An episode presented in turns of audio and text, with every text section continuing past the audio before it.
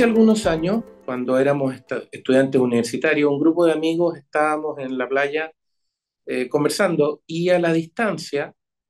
veíamos a un grupo de niños que estaba construyendo un castillo de arena. Les tomó un rato eh, y lo que más nos llamó la atención, sin embargo, no fue eso, que es más o menos obvio, sino que, que al final, cuando terminaron la construcción, lo que hicieron prácticamente inmediato fue empezar a demoler el castillo. Y que además, esto último, demoler, les parecía, o para nosotros, aparecía que les era más grato eh, que todo lo que les había costado construir. Eh, ello hizo que nuestra conversación derivara hacia una discusión respecto de si en el ser humano existía un cierto instinto destructivo fuerte eh, y cómo eso se relacionaba con la anarquía, en fin. Esta anécdota eh, volvió a mi memoria tiempo después cuando estudiando algunos trabajos sobre institucionalidad en Latinoamérica. me encontré con distintas tesis que apuntaban precisamente que uno de los grandes problemas del subcontinente era su incapacidad de desarrollar procesos de construcción institucional y de solidificación institucional de largo plazo. A diferencia de Estados Unidos, por ejemplo, Chile y Latinoamérica en general parecía costarle mucho más consolidar sistemas institucionales. De hecho, eh, se hablaba en algún momento en estos trabajos de la excepcionalidad chilena, asociada en cierta forma a un cierto proceso más breve de consolidar instituciones y de lograr, a partir de la Constitución de 1833, un sistema más estable que funcionara mejor y que permitiera el desarrollo del país. Eh, luego apareció, me encontré con trabajos que apuntaban a otro problema latinoamericano, que era una cierta tendencia a culpar a terceros. Eh, la llamada teoría de la dependencia, que probablemente usted conoció y que es de mediados del siglo XX, que fue muy seguida en la década del 50 y 60, que apuntaba que más que problemas de desarrollo u orden interno, o de seguir ideas incorrectas, o no ser capaces de mantener eh, claro la importancia del trabajo, del esfuerzo. Eh, teorías, digo, que apuntaban más bien a conspiraciones, a poderes ajenos que no querían que los países de Latinoamérica se desarrollaran, en fin, que culpaban a otros. Probablemente usted ha tenido la oportunidad de leer o al menos oír de ese libro de Galeano famoso, Las Venas Abiertas de Latinoamérica, y ahí hay una suerte de explicación de esta teoría que, insisto, fue seguida por distintos países y organismos internacionales, ahí están las tesis del desarrollo hacia adentro, y ahí están varios años y décadas perdidas en Latinoamérica, eh, siguiendo caminos que no llevaban muy lejos en términos de desarrollo, sino que todo lo contrario. Eh, bueno, eh, esto que podría ser una serie de anécdotas o de planteamientos respecto de la historia, eh, volvieron o volvieron a ser parte de nuestra problemática a partir de octubre de 2019. Usted recordará que se nos dijo que el problema era que se había instalado un sistema que le hacía mal a las personas, que estaba mal hecho, que perseguía objetivos incorrectos, que los problemas eran de falta de voluntad, que, los, que las situaciones críticas en Chile no se habían resuelto porque no se había querido, que en realidad había que demoler, que lo que había que hacer era entrar con una retroexcavadora, como más de algún parlamentario planteó y más de alguna autoridad de la época planteó, y desarmarlo todo, porque era la única manera de reconstruir, y que había que soñar, que nuestro problema era que estábamos demasiado atados a la realidad. En cierta forma se recuperó aquella frase de Mayo francés, eh, seamos realistas, pidamos lo imposible, y que entonces lo que había que hacer era olvidarse de la realidad, de los límites que ponía la realidad y tratar simplemente de soñar, que nuestro problema era que habíamos estado en las últimas décadas, precisamente las que habían construido el desarrollo más exitoso de Chile en su historia, eh, habíamos estado en esas décadas, digo, muy alejados de los sueños y muy amarrados o cercanos a la realidad. Y entonces,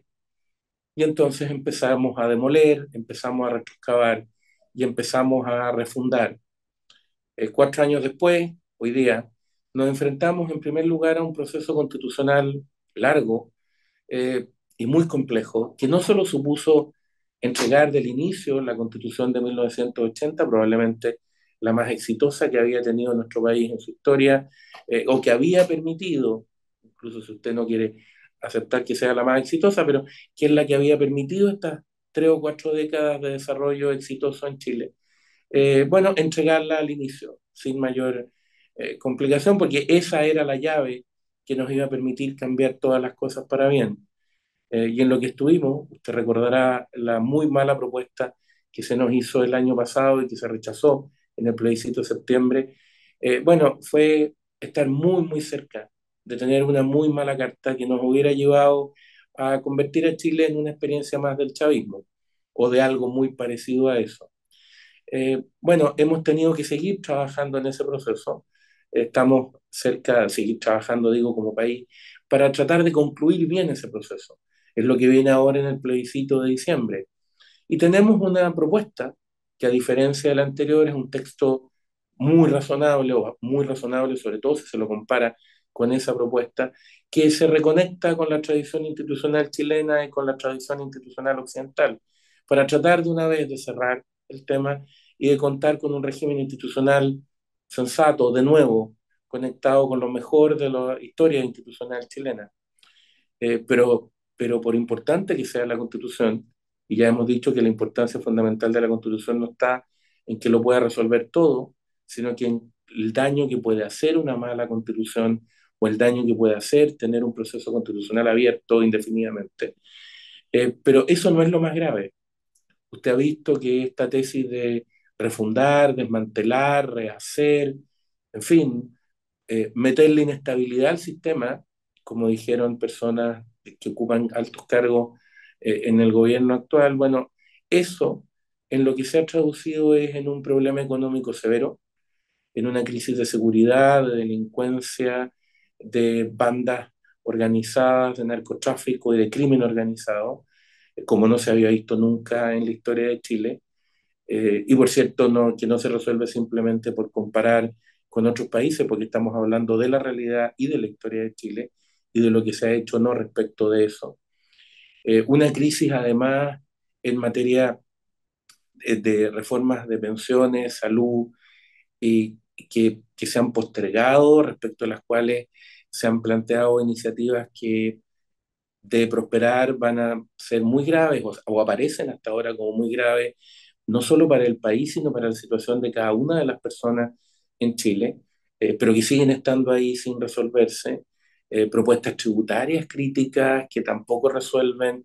la clave para que un país pueda mejorar, que esta sociedad el crecimiento, al desarrollo y, por cierto, no solo a la recaudación estatal de, de tributos. No se trata, usted y yo lo sabemos, no se trata si se quiere crecer y mejorar las condiciones de vida de aumentar la recaudación estatal, se trata primero de crecer y de retomar esa senda, que cosa que parece completamente abandonada en este momento. Bueno, todas esas reformas y una serie de otros problemas que aquejan el diario vivir de las personas en Chile parecen estar dejadas de lado porque porque como decíamos, nos hemos venido dedicando, por lo menos eh, quienes han estado a cargo, las autoridades del último tiempo han estado más dedicadas, como decíamos, a soñar que a trabajar con la realidad.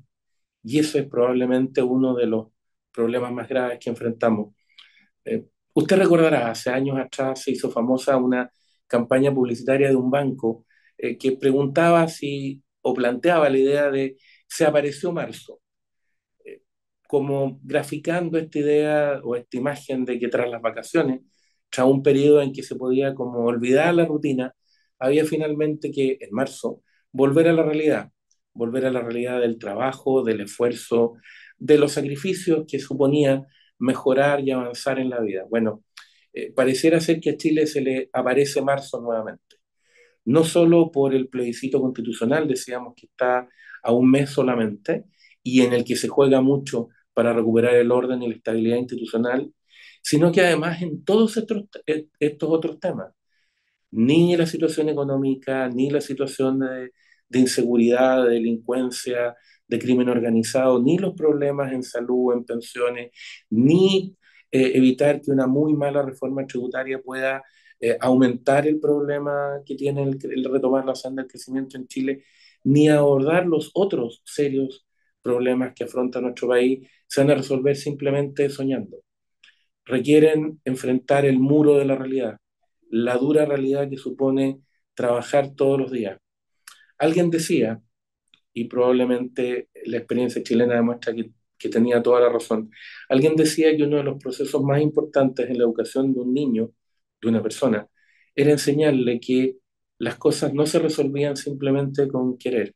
simplemente porque uno quería, que a esa voluntad había que traducirla en hechos concretos, en esfuerzos concretos, que la vida era difícil,